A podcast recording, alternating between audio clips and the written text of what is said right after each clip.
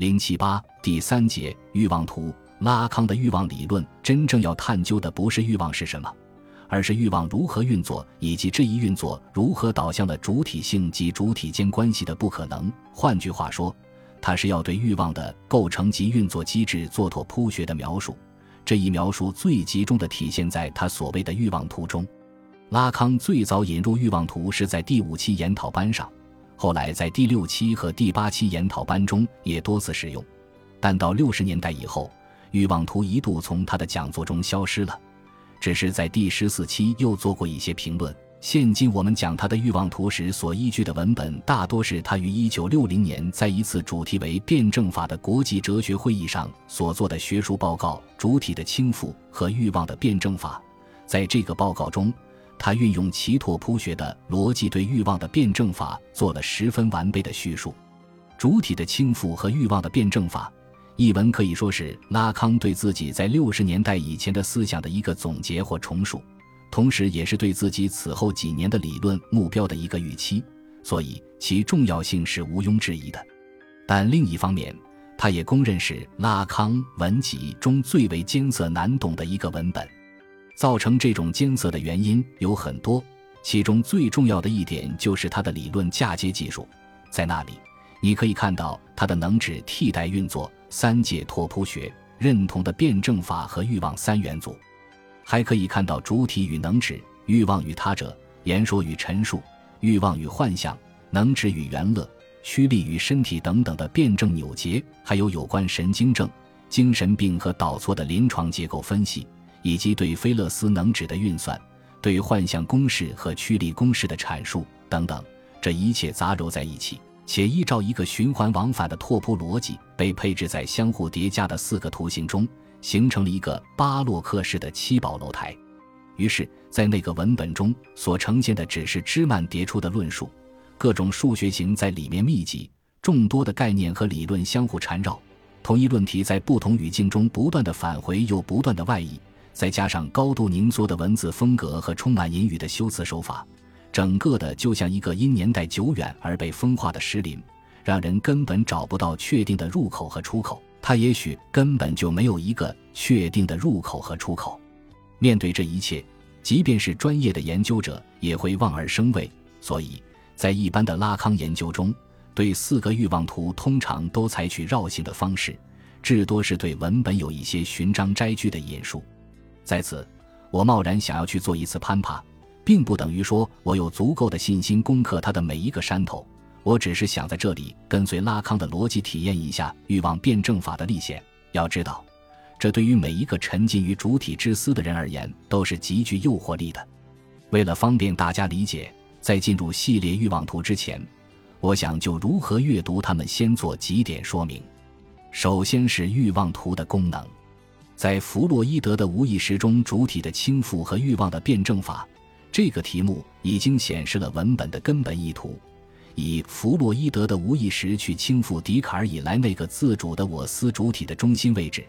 在精神分析学的语境和逻辑中展现或揭示欲望的辩证法。总之，他是想以返回的策略，沿着弗洛伊德铺就的路线接着讲。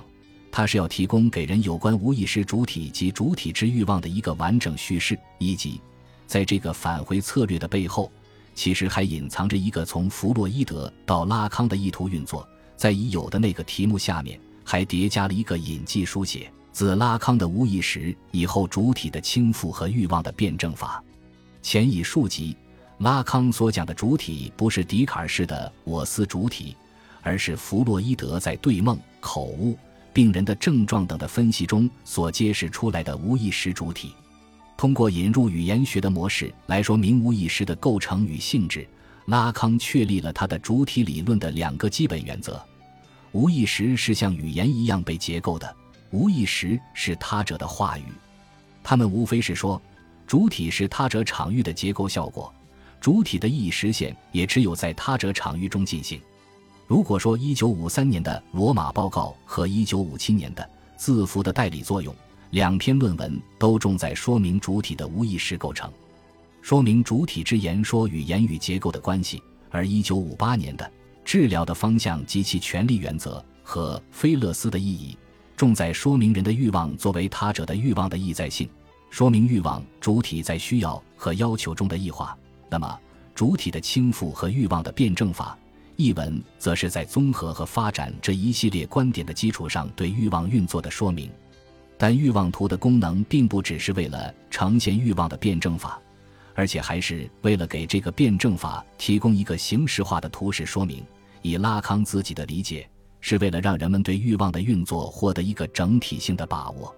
其次是四个欲望图之间的关系。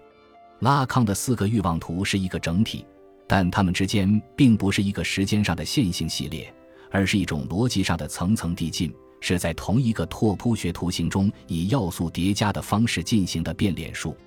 它先是总体性的勾画出能指链的运作与主体构成之间的关系，接着在能指的象征维度里加入言语的结构，以说明主体的想象性认同和象征性认同，再接着把欲望或他者欲望的维度嵌入主体的认同过程，以引出失落的对象和幻象的基本结构，进一步说明欲望主体的内在撕裂。最后，则在主体对失落的对象的寻求中加入圆月的维度，围绕圆乐这个原罪般的动力机制来阐述欲望与幻想、欲望与驱力、欲望与他者之欠缺的关系，并对此前各阶段进行回溯式重构，以此完成一个复杂的结构环路。再有就是对欲望图的解读，究竟该如何来解读这一系列的欲望图式呢？毫无疑问。可以有多种可能性的解读，例如斯拉沃热奇泽克主要结合阿尔都塞的意识形态主体建构，而从主体性认同的角度来解读；而布鲁斯芬克则主要是从欲望与他者的关系来解读。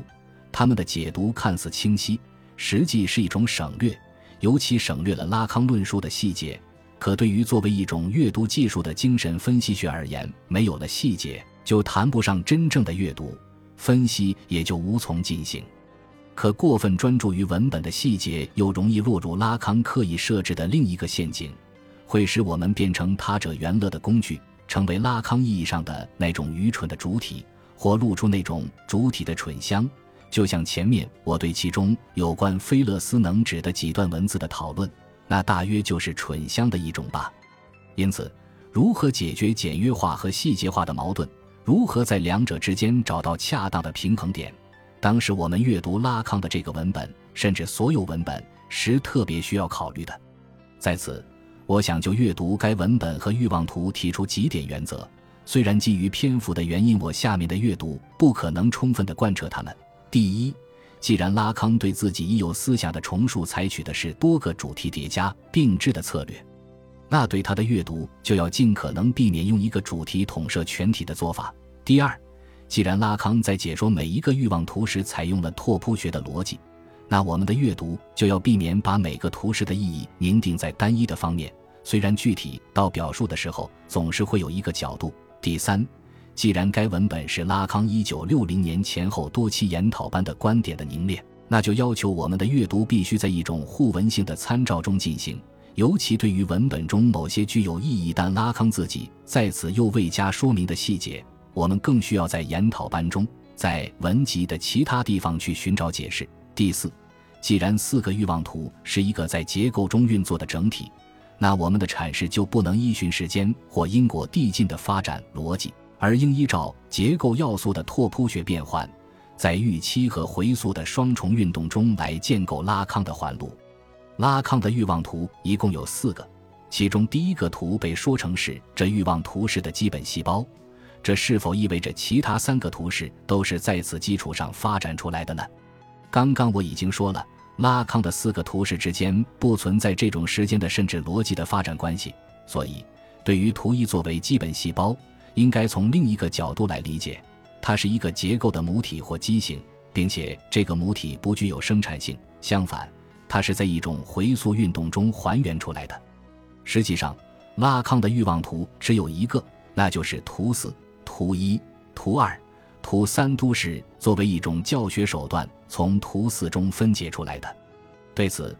阿尔弗雷多·爱德尔斯坦应有一个精彩的说明。因此，从临床上说，图一、图二、图三并不存在，